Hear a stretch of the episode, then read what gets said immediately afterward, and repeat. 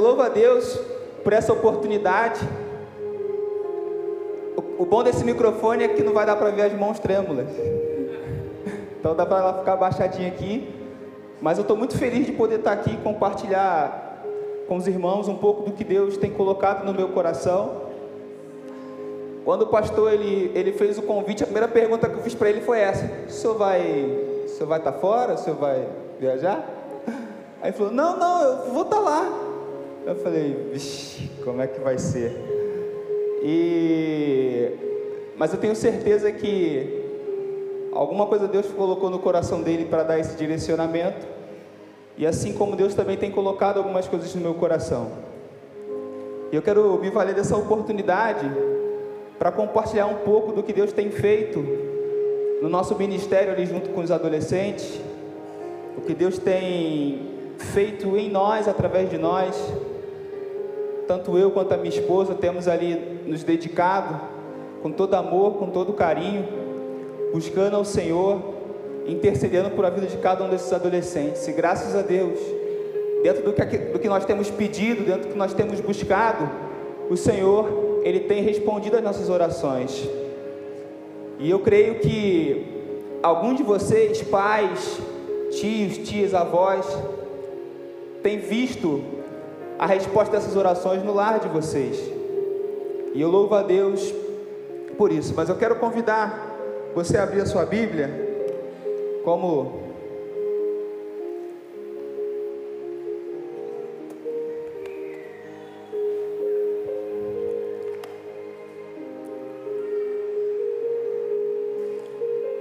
Convidar você a abrir a sua Bíblia no livro de Atos, Atos dos Apóstolos.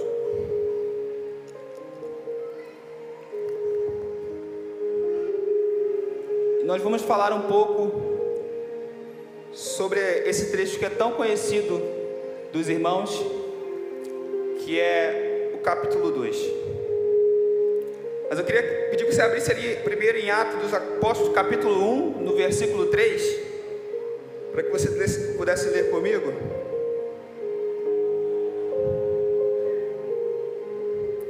Amém? Quantos acharam? Digo amém? Glória a Deus. E diz assim, capítulo 1, versículo 3: Depois da sua morte, Jesus apareceu a eles de muitas maneiras durante 40 dias, provando sem deixar dúvida nenhuma que estava vivo. Os apóstolos viram Jesus e ele conversava com eles a respeito do reino de Deus. Um dia, quando estava com os apóstolos, Jesus deu, a, de, Jesus deu esta ordem: Fiquem em Jerusalém esperem até que o Pai lhes dê o que prometeu, conforme eu disse a vocês. Pois de fato, João batizou com água, mas daqui a poucos dias vocês serão batizados com o Espírito Santo. Agora avança lá para o capítulo 2, no próprio versículo 1, e aí vai dizer assim: ó, quando chegou o dia de Pentecostes, todos os seguidores de Jesus estavam reunidos no mesmo lugar. De repente, veio do céu um barulho que parecia o de um vento soprando muito forte, e esse barulho encheu toda a casa onde estavam sentados. Então todos viram umas, viram umas coisas parecidas como chamas, que se espalharam como línguas de fogo, e cada pessoa foi tocado por uma dessas línguas. Todos ficaram cheios do Espírito Santo e começaram a falar em outras línguas, de acordo com o poder que o Espírito que o Espírito dava a cada pessoa. Aleluia. Você fazendo das palavras do pastor Lima as minhas palavras, você dá um abraço gostoso aí na sua Bíblia. E assim como ele declara a cada culto, você possa declarar após mim: essa é minha Bíblia. Eu sou o que ela diz que eu sou. Eu tenho o que ela diz que eu tenho. Eu posso fazer o que ela diz que eu posso fazer. Nesta hora, eu serei ministrado pela inerrante, infalível, incomparável, indestrutível santa e poderosa, palavra de Deus. E eu corajosamente declaro: a minha mente está alerta, meu coração está receptivo, e eu nunca mais serei o mesmo. Em nome de Jesus. Se você crê e concorda com essa palavra, aplaude o Senhor Jesus mais uma vez. Glória a Deus. Aleluias. Qualquer semelhança é mera inspiração naquele no qual nós nos alimentamos aqui dia após dia. Bom, irmãos, se eu tivesse que dar um título para essa palavra, depois de muito pensar, eu daria o título a ela: Antes e depois do fogo. Existiu um antes e existiu um depois do fogo. Porque de fato, viver aquilo que o Senhor Jesus tem preparado para nós viver um derramamento espe especial do Espírito Santo, se sentir inflamado, incendiado, se sentir cheio do poder de Deus, ele não acontece por acaso. Ele não acontece como outro acontecimento ah, aleatório. Ele sempre tem um propósito, ele sempre tem um objetivo, ele sempre tem uma finalidade. E ele sempre tem um antes e um depois. Um fato que alguns meses atrás, nós realizamos o nosso acampamento Fire dos adolescentes. Quem, tá, quem aqui participou do acampamento Fire? Levanta a mão aí. Glória a Deus. E foi um desafio gigantesco, como os irmãos acompanharam. Ah, dias antes do acampamento, poucos dias antes do acampamento, nós tínhamos nove inscritos e zero recursos.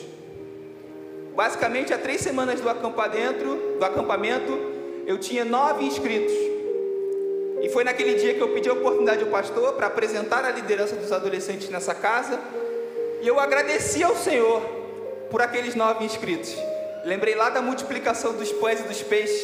Que o Senhor pegou aqueles pães e levantou, deu graças e a multiplicação aconteceu. Naquele dia, eu dei graças ao Senhor por aqueles nove inscritos porque olhando pelos olhos humanos, nós não teríamos condição de realizar aquele acampamento. Na verdade, é bem dito que inúmeras vezes as pessoas chegaram para mim e falaram assim: Mas vai ter acampamento? Eu falei assim: Vai, mas não tem ninguém. Eu falei: Não tem ninguém, não, tem nove. Vai ter. E por mais de uma vez me questionaram: Mas como vai ser? Vai ter acampamento assim mesmo? Vai ter. E se faltar 15 dias? Vai ter. Mas se faltar vai ter. A minha palavra foi: vai ter acampamento.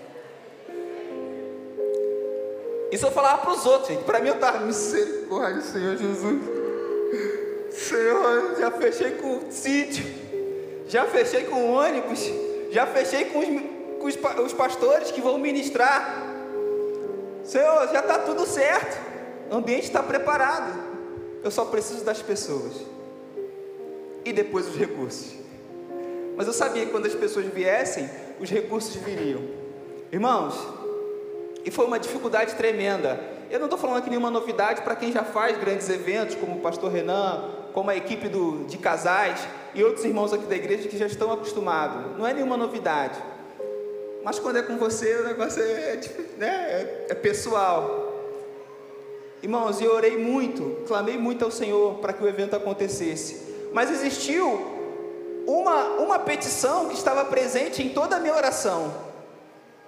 Senhor, que cada adolescente que participar daquele acampamento tenha uma nova experiência contigo. Toda oração que eu fazia ao Senhor e que eu pedia alguma coisa pelo acampamento, a principal coisa que eu pedi é: que aqueles que estivessem participando tivessem uma nova experiência com Cristo. E essa experiência fosse tão grande, tão marcante, de maneira que mudasse a trajetória, o rumo na vida de cada um deles. Porque na verdade, é isso que acontece. Quando você se depara com o fogo, de uma forma impactante extraordinária, ele muda a trajetória da sua vida. É impossível alguém se depare com o fogo de maneira impactante, seguir da mesma maneira. E assim eu orei. E a cada dia que, que se aproximava, todo dia, na verdade, a Andressa virava para mim e falava assim: E aí, como é que você está? Eu falava: Tô bem, mas tô mal. Tô bem, mas tô mal. Ela, amém, vai dar tudo certo. Nós seguimos. no dia, na sexta-feira do acampamento, era sexta-feira. Ah, antes disso, o pastor fez um apelo, convocou a igreja, a igreja se mobilizou, o pastor fez dois apelos. Seu homem de Deus, pastor, só ratificando, né? No primeiro apelo, a gente passou de 9 para 23. Falei, caraca, o apelo do pastor é, é, é bom mesmo. E aí, quantos tinham pago? Nenhum. Mas eu, mas eu tenho 23 inscritos, para quem tinha 9, 23. 23 já dá para fazer né, um negócio legal. E recurso zero. Eu voltei no pastor e falei, pastor, é, na verdade acho que a pastora Giane convocou o pastor de a gente acionar patrocinadores. E aí foi quando o pastor fez aquele movimento quem queria ir, levanta, fica em pé e tal, e quem pode abençoar. E daquele dia para frente, nós chegamos à marca de 46 adolescentes. Nós fechamos um ônibus. Que eu, com a minha pouca fé, pastor, falei assim: Não, Deus, Deus, só me dê um ônibus, Deus. Um ônibus cheio, Senhor, tá? Eu já ia ficar feliz. Um ônibus. Se eu tivesse pedido dois, eu tinha. Fechamos um ônibus. E naquela, e naquela sexta-feira ali, que era o dia do acampamento, eu saí de casa às sete da manhã. Eu estava de férias do trabalho. A equipe toda estava trabalhando, eu estava de férias, a maioria deles estavam comprometidos não conseguiriam me ajudar, outros estavam com afazeres em outras áreas, então eu fui para a rua para agitar o que tinha que fazer. Qual a minha meta? Eu falei, Senhor, eu vou sair de casa às sete, vou agir o que tiver que agir e tal, chego umas três em casa tal, descanso, cinco horas eu vou para a igreja e aí nós vamos. Que nada. De sete horas da manhã que eu saí de casa, sete horas da noite fora que eu cheguei aqui. Fui direto, não parei. Com a cabeça a mil, estafado, louco, com. Por quê? Os recursos entraram em cima da hora, então a gente teve que se mobilizar em cima da hora.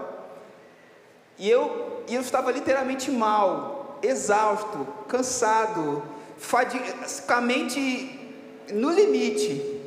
E quando eu cheguei aqui e que eu vi todos aqueles adolescentes ali, o meu coração ele, ele se encheu de alegria. E eu falei assim, graças a Deus, até aqui nos ajudou o Senhor.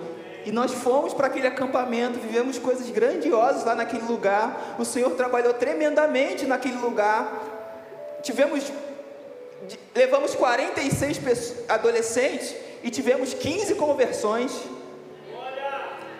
Naquele lugar, tivemos inúmeras pessoas que foram batizadas com o Espírito Santo, pessoas que foram renovadas, voltaram a falar em língua, adolescentes que foram ativados na presença do Senhor.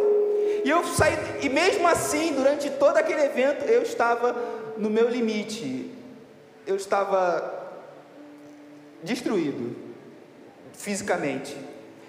E o evento acabou e nós voltamos, tivemos aquela recepção maravilhosa, os adolescentes aqui sendo recepcionados com muito carinho. E, e naquele momento ali, para mim, foi o ápice do que Deus tinha feito no nosso meio. Seguimos no culto e no final daquele culto, no dia 12 de março, antes da ceia, o pastor faz uma convocação. Ele convoca os adolescentes para, para vir aqui na frente. Ele fala assim: ó, quero chamar aqui na frente os adolescentes que foram impactados pelo fogo lá no acampamento, que venham aqui na frente. E vieram, umas duas dúzias pelo menos. Ele separou meninos e meninas para os que estavam aqui e pediu assim: ó, os adolescentes agora vão fazer um corredor de meninos e meninas, e aqueles que quiserem ser cheios do Espírito Santo, ser cheio desse fogo, ser contagiado com esse fogo do que eles receberam lá, você passa pelo corredor e esses adolescentes vão ministrar sobre vocês. E assim foi feito. E aí eu vim correndo, fiquei aqui dando, dando um suporte, e aí o pessoal ainda meio tímido vindo, para receber oração, e aí os adolescentes ainda meio sem, sem entender, né? Colocando a mão e orando, mas de repente, irmão, de repente o negócio começou a esquentar, o negócio começou a aquecer, o fogo começou a cair, e eu presenciei nesse lugar, através de adolescentes que foram cheios do Espírito Santo, do Espírito Santo, outras vidas serem tocadas pelo fogo do Espírito Santo. E foi uma noite linda, Porque à medida que eles oravam, as pessoas começavam a sentir se derramar na presença do Senhor. Eu comecei a ficar assustado. Quando terminava o corredor, caía um, e aí terminava o corredor e caía outro, e aí um abraçava ali, o outro caía, e, e o negócio acontecendo. E naquele momento, eu já estava em prantos, eu já estava me derramando em lágrimas. E quando veio uma voz no meu ouvido e disse assim: todo o teu esforço, toda a sua exaustão, todo o seu sacrifício, todo o seu cansaço foi uma semente para que isso acontecesse na vida deles. Existiu um antes e existiu um depois. E eu louvo a Deus, porque de lá para cá nós temos realmente vivido grandes coisas com o Senhor. Temos visto adolescentes com desejo de sentir mais da presença do Senhor. Loucamente, ao invés de sugerir um novo passeio, ele sugere uma vigília. É uma loucura. Sugere uma vigília. Aí eu fui, pastor, pastor, estão querendo uma vigília. Ele falou: você sugeriu, você se vira, vá lá. Ele falou: então tá bom, pastor, então vamos lá. E viemos para a vigília. Irmãos, mais uma vez, vivenciamos coisas grandiosas na presença do Senhor. Estevam, você está exaltando muito seus adolescentes. Não, não, estou dizendo, tô querendo exaltar os meus adolescentes, não. Mas estou querendo dizer para você aqui que existiu um antes e existiu um depois do fogo. É impossível você se deparar, ser contagiado, ser inflamado pelo, por esse, pelo fogo do Espírito e sair da mesma forma. E eu quero trabalhar com você, explanar, falar um pouco com vocês sobre o papel do fogo. O fogo, na sua realidade, ele tem um papel de transformação. Ele muda o estado, ele muda a matéria. Ele tem uma ação de transformação e mudança na natureza. Ou seja, uma área que ela é devastada pelo fogo, ela muda a sua, muda a sua característica, muda a sua fauna, a sua flora. Aquela área que foi devastada por um fogo muda. Qualquer objeto que você expõe ao fogo por uma quantidade determinada de tempo, uma quantidade determinada de tempo, a uma elevada temperatura, ela muda as suas propriedades. É um fato. Então, tudo aquilo que é exposto ao fogo sofre algum tipo de transformação. Isso é uma realidade.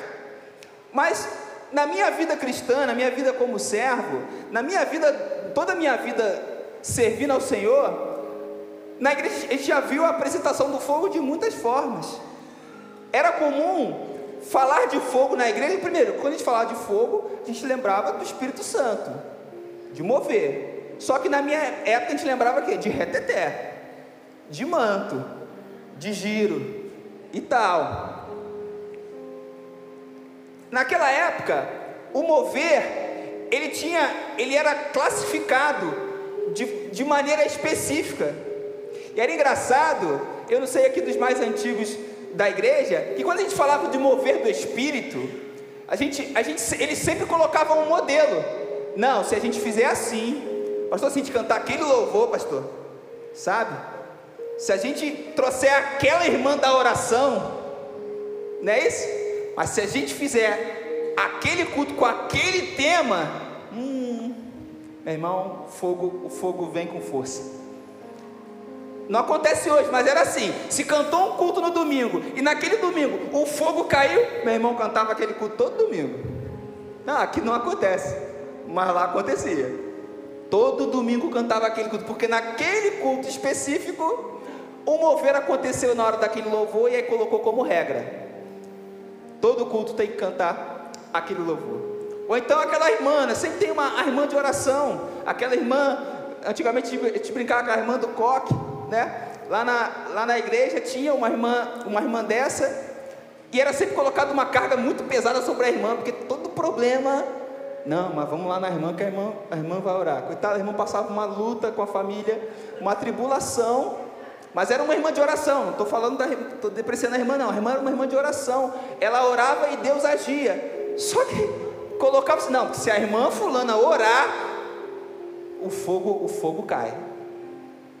Ou então, não, vamos chamar aquele pastor, porque se aquele pastor pregar, meu irmão, quando aquele pastor prega, o fogo cai. Ou seja, nós colocávamos um modelo, uma regra, uma forma para o Espírito Santo agir ou para o fogo ser derramado no nosso meio.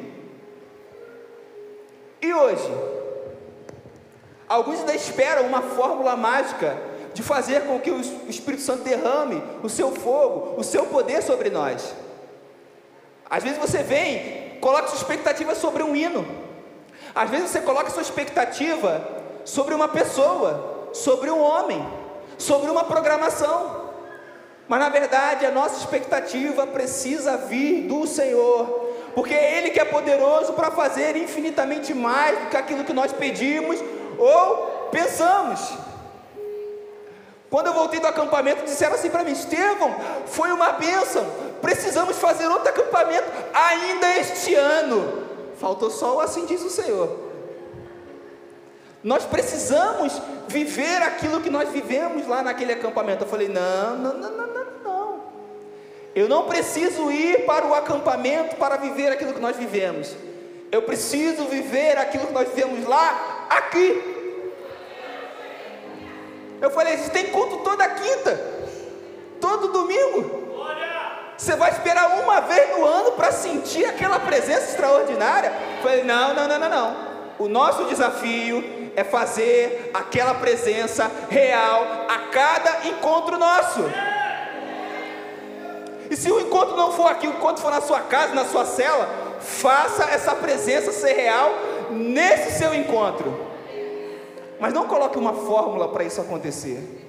Não coloque um, um modelo, porque o Espírito Santo ele faz e age da forma como ele quer, da maneira como ele quer. E quando eu olho para a palavra do Senhor, eu olho também o fogo como símbolo. Uma das manifestações do Espírito Santo é o, é o fogo.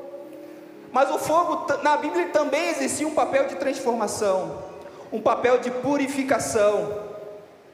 O fogo representava a presença. Lembra lá o povo de Israel, os hebreus, lá no, no deserto? A coluna de fogo mostrava que Deus estava com ele. O fogo sobre a tenda, sobre o tabernáculo, representava a presença do Senhor. O fogo sobre o monte representava a presença do Senhor. Mas em muitos momentos, o fogo também representou. Fugiu a palavra aqui agora.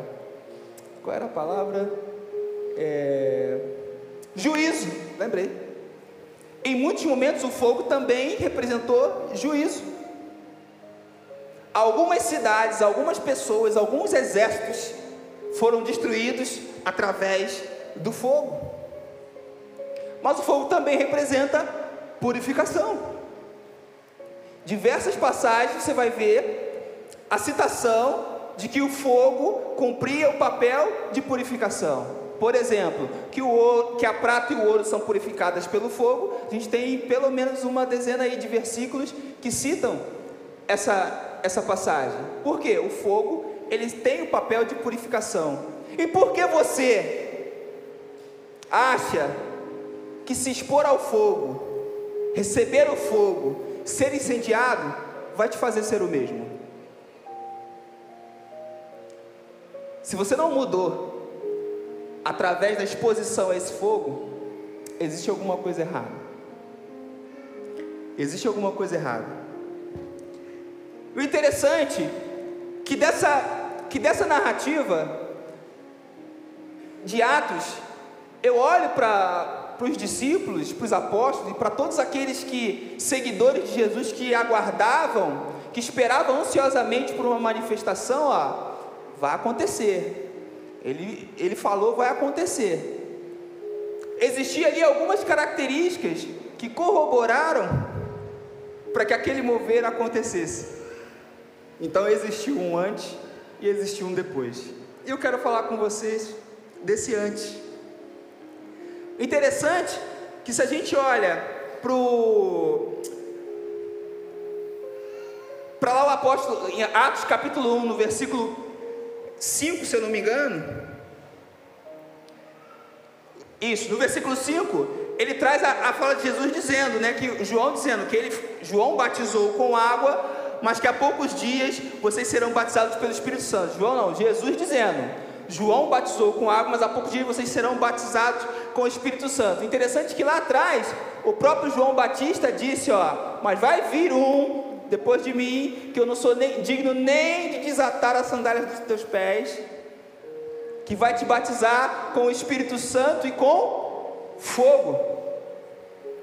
Mas para isso existiam alguns pré-requisitos. E quando eu olho para aqueles discípulos, para aqueles mais de 120 que estavam ali, que receberam aquele fogo, eu identifico algumas coisas. Então são 33 características daqueles que receberam o fogo. A primeira característica daqueles homens e mulheres que estavam ali é que eles obedeceram. Lá no, no, versículo 4 do capítulo 1 vai dizer assim: Um dia, quando estavam os apóstolos, quando estava com os apóstolos, Jesus deu essa ordem: Fiquem em Jerusalém. O capítulo 1, versículo 4. E esperem até que o Pai lhes dê o que prometeu, conforme eu disse a vocês. Foi um comando, foi um direcionamento. Fica até que o Pai faça o que eu disse que ele iria fazer. E aí você vem todo animadinho aí, querendo outra vigília, querendo fogo, mas não quer obedecer. E aí você recebe o comando, recebe o direcionamento, fala assim: "Não, esse comando aí eu esse comando aí eu não quero seguir não". Que a obediência aqui é a obediência incondicional. Ele falou: se vocês quiserem, vocês permaneçam. Não, não, ele diz: fica. Você precisa ficar até receber aquilo que eu disse que você receberia. O fato é que no nosso dia, no nosso dia a dia, nós temos tido dificuldade de obedecer. Vamos fazer um exercício rápido. Em nome de Jesus. Fica de pé em nome de Jesus. Isso. Quando eu falar, quando eu falar três, eu quero convidar você a pegar o que está na sua mão e ir para outro lugar. Olha lá, um, dois, três, vai. Pega o que está na sua mão, vai para outro lugar. Isso. Vamos lá.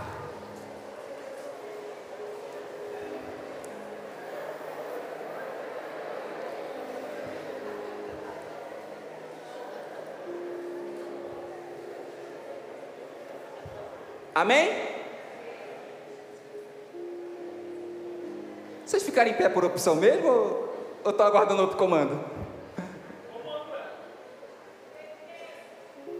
Entendi. Então tá bom, você pode voltar para o seu lugar em nome de Jesus. Não era esse o comando não, mas eu.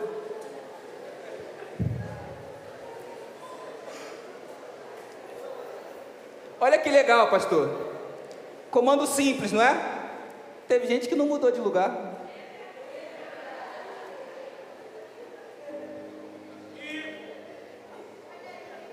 Teve gente que falou, meu lugar, besteira. Senta aqui todo domingo, e daqui eu não levanto.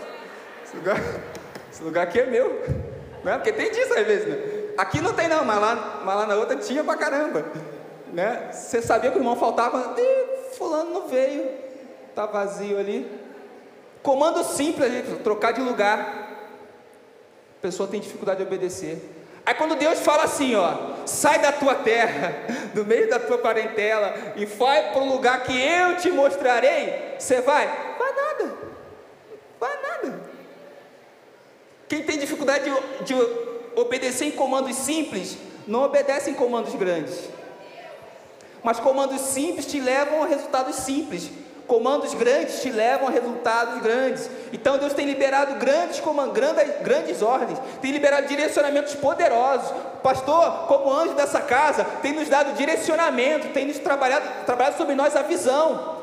E você insiste em não obedecer e vem querer fogo. Pelo amor de Deus, pô. Pelo amor de Deus. Por quê? É fácil a gente atribuir o fogo a um evento. E não, a gente tem que fazer, tem que fazer evento agora. Tem gente que fala assim, Ih, é os adolescentes que vai dirigir. Ih, pai, então vamos, o adolescente vai.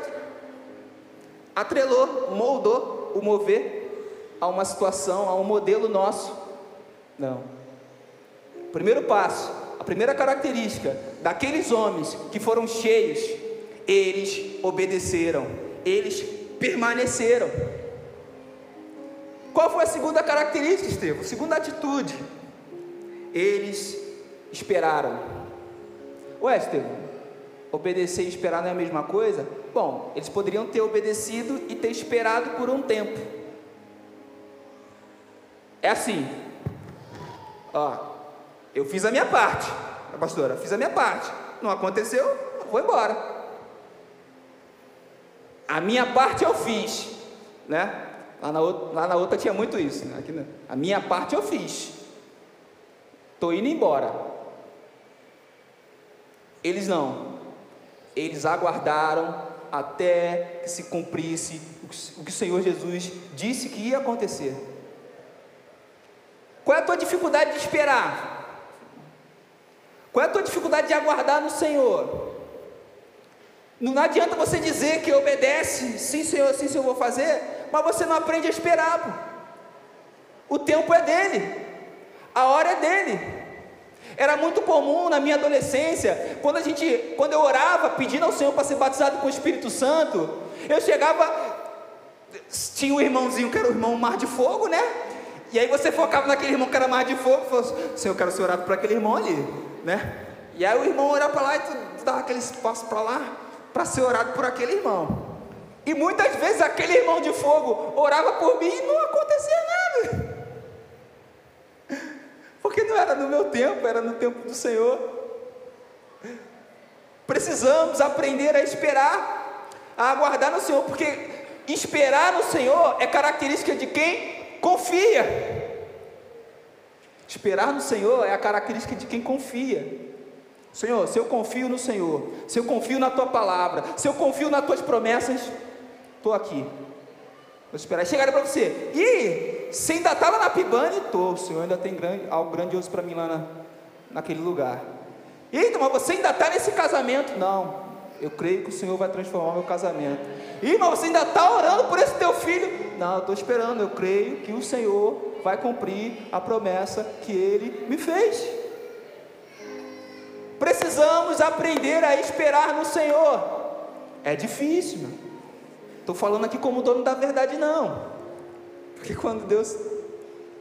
Eu estou aqui só contando o que Deus falou comigo. Ele falou primeiro comigo. É difícil pra caramba. E o acampamento foi a maior prova dessa. Que eu chegava lá. Sabe, Chaves? Como é que o nosso pastor falou? Coisa fofa. Guarda. E às vezes eu falo assim, Senhor, mas no coração, assim, brincando, né? A gente brinca. Senhor, não está na hora de mandar um recursozinho, não? O acampamento está chegando. Assim. Eu... Fica tranquilo, fica tranquilo. O acampamento vai acontecer. Na minha vida foi o acampamento. Na sua vida, o que, que é? O que, que você está esperando? O que, que você está buscando? No que, que você tem orado? No que, que você tem do, dobrado seu joelho, tem derramado as suas lágrimas? É o que isso? O Senhor está dizendo para você nessa noite: espera, eu vou fazer. Porque o derramar só aconteceu porque eles persistiram, porque eles esperaram, eles se mantiveram ali, crendo e confiando que o Senhor ia fazer.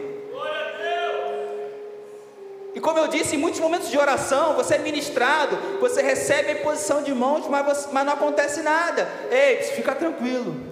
O momento certo, a hora certa vai chegar. E quando ela chegar, ela vai fazer a diferença na sua vida. Aleluia! Talvez você ainda esteja baseado em modelos que você presenciou durante a sua vida, durante a sua trajetória cristã, durante a sua caminhada. Talvez você tenha formatado na sua cabeça um modelo, um molde, uma forma de como Deus deveria fazer. Mas Deus está dizendo a você, não é do seu jeito, é do meu jeito. Não é quando você quer, é quando eu quero. Não é no seu tempo, é no meu tempo. Ele sabe o momento certo de fazer aquilo que precisa ser feito na nossa vida.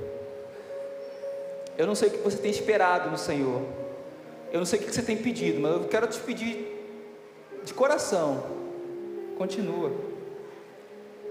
Continua de qualquer jeito, não, continua obedecendo, crendo, confiando. Porque tem gente que espera também assim, pastor. Ah, vou ficar aqui, se acontecer bem, se não acontecer bem também. Aí ele acha que está esperando no Senhor. Mas na verdade, não, ele está só ali ocupando espaço. Se acontecer, amém. Se não acontecer, amém também. Talvez você, você esteja nessa posição. Ah, já entreguei na mão do Senhor. Se Ele quiser fazer amém, se Ele não quiser, amém também. Às vezes as palavras são até assertivas, mas o sentimento ele é errado. Porque a fala está dizendo assim, se Deus fizer amém, se Deus não fizer amém. Mas no coração está assim, que droga, mas até agora Deus não fez nada, também não quero saber mais de, de orar nada não. Mas a boca está assim, não, se Deus fizer, Ele é Deus, se não fizer, Ele é Deus. Aí, mas o coração está assim, ah, não fez nada mesmo até agora, eu quero saber, deixa para lá isso aí. Se acontecer, tá bom. Esperar é aquilo, eles estavam lá, reunidos. Vamos, vamos ficar, não, vai acontecer. Esperar aqui era alimentar a expectativa de que Deus ia fazer. Esperar é alimentar a expectativa de que Deus vai fazer. Não é esperar de qualquer jeito, não é esperar por esperar, não é para marcar ponto, não é para ser peso morto, é para seguir, confiando que Ele vai fazer. E um outro equívoco: está fazendo o que aí? Estou esperando. Não, mas você não, não quer ajudar? Não, não, não, não. Estou esperando no Senhor. Não, não, vamos, vamos trabalhar, vamos somar aqui. Não, não, não, não. Estou esperando no Senhor. Esperar no Senhor não é não fazer nada, é seguir fazendo e confiando. Ou você acha que estava todo mundo lá? Fazer. Não, estavam ali, ó, em movimento orando, buscando, louvando, compartilhando aquilo que Jesus tinha feito, aquilo que Jesus tinha ensinado, aquilo que tinham vivido com Jesus. Ó, a espera era sinônimo ali de movimento. Não, nós estamos aqui, mas nós estamos crendo, nós estamos acreditando. Ele vai fazer. Caramba, você lembra lá quando ele curou aquele cego? Caramba, foi impressionante. Você lembra lá aquela mulher que só tocou na roupa e foi curado? Foi aquele outro lá que tomou uma cusparada no olho e voltou a ver. Caramba, então ele vai fazer com ele disse, eu não sei o que, mas ele vai fazer, e ele vai fazer, e ele vai fazer. Aleluia! Deixa eu te falar uma coisa. A sua espera pode determinar o resultado. Como você espera pode determinar o, resu o resultado. A parábola das dez virgens, as dez estavam esperando, sim ou não? As dez estavam esperando o noivo. Só que metade delas resolveu, esqueceu, não foi prudente e teve que sair. Por os motivos que você já conhece. Saiu. Elas continuavam esperando? Continuavam esperando. Continuavam esperando o noivo. Mas já não esperavam mais na posição, no lugar onde o noivo as encontraria. Então, talvez você até esteja esperando, com o coração crendo que ele vai fazer, mas você está no lugar errado, você está na geografia errada. Você está na posição errada. Quando o noivo veio, levou aquelas cinco prudentes que estavam esperando ele no lugar onde ele as buscariam. As outras cinco também estavam esperando, mas não estavam no lugar que deveriam. Ei, que lugar você se encontra hoje? Talvez você seja daquele time que fala assim: não, eu não vou muito à igreja, não, mas eu sou cristão, Deus conhece o meu coração. Não, não, não, não vou porque, porque ser crente não, não é ir à igreja. Eu sou a igreja. Talvez, talvez, você esteja esperando certo no lugar errado.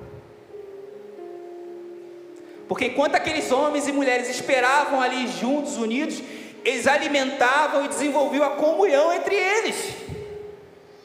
E a comunhão, digo eu, interpretação minha, pode ter potencializado o mover do Espírito naquele lugar, cara. Que poderia só alguns ter sentido, poderia ser alguns ter recebido, mas a Bíblia fala que todos, todos, todos foram cheios do Espírito Santo de Deus. Então existia naquele lugar um sentimento, uma atmosfera de comunhão. Isso é igreja. Não, eu estou em comunhão com a minha igreja, mas eu assisto o culto só online. Salvo as exceções, a gente mora longe, tem dificuldade de locomoção, sempre tem oportunidade de estar junto, mas tem quem pode e não está. Tem quem quer estar e não pode, mas tem quem pode e não quer estar. A terceira característica sumiu aqui. A terceira característica que fizeram com que aqueles homens e mulheres recebessem algo extraordinário, na minha percepção, foi que eles se mantiveram buscando ao Senhor. Eles se mantiveram buscando ao Senhor. Eles poderiam estar ali de qualquer jeito.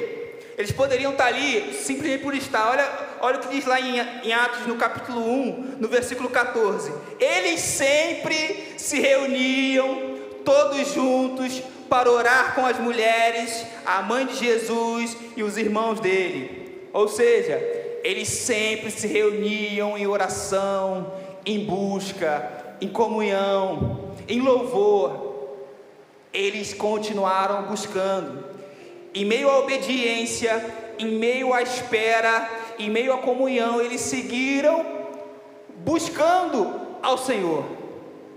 Porque às vezes você até está em comunhão. Eu estou com, a, eu tô com a igreja, eu estou nos eventos, eu estou aqui com mundo. É tão bom estar tá com a galera, os adolescentes. É tão bom estar tá com a galera.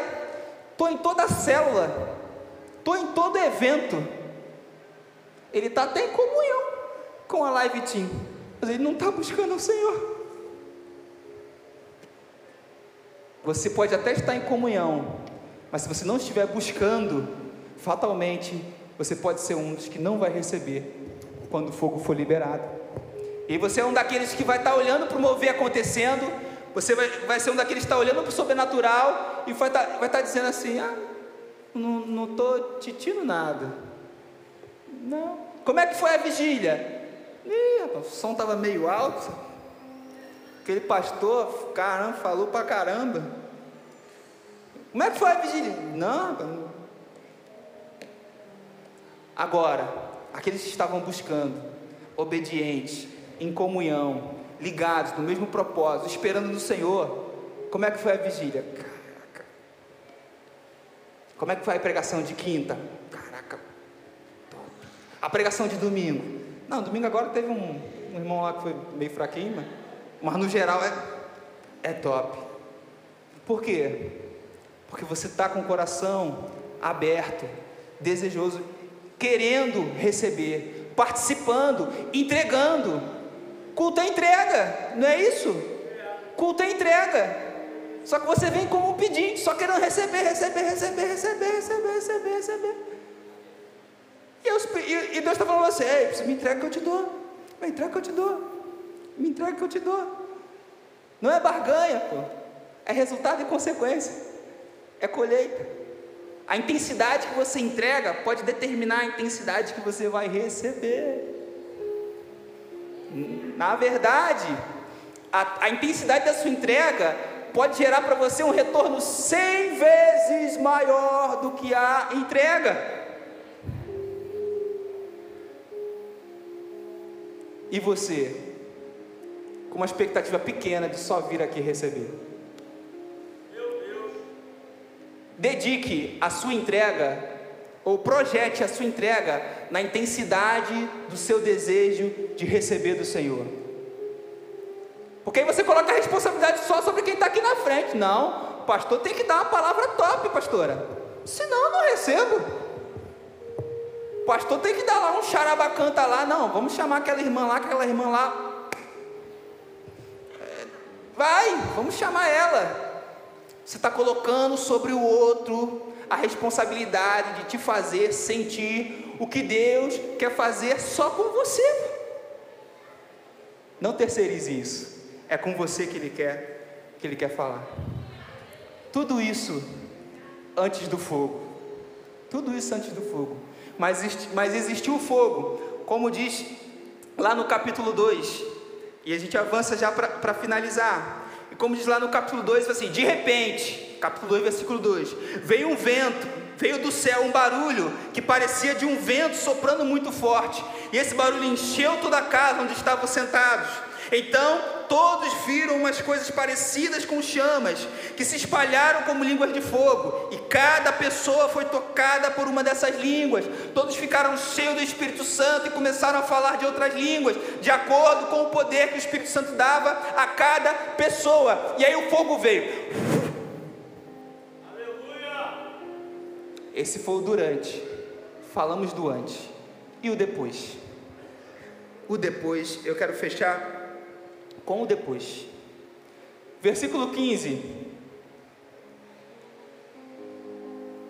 E vai dizer assim: depois do fogo, depois daquele mover, Pedro pega a palavra. E ele vai dizer: está na King James, né? Vou ler na, vou ler na King James, então para a gente ficar igual.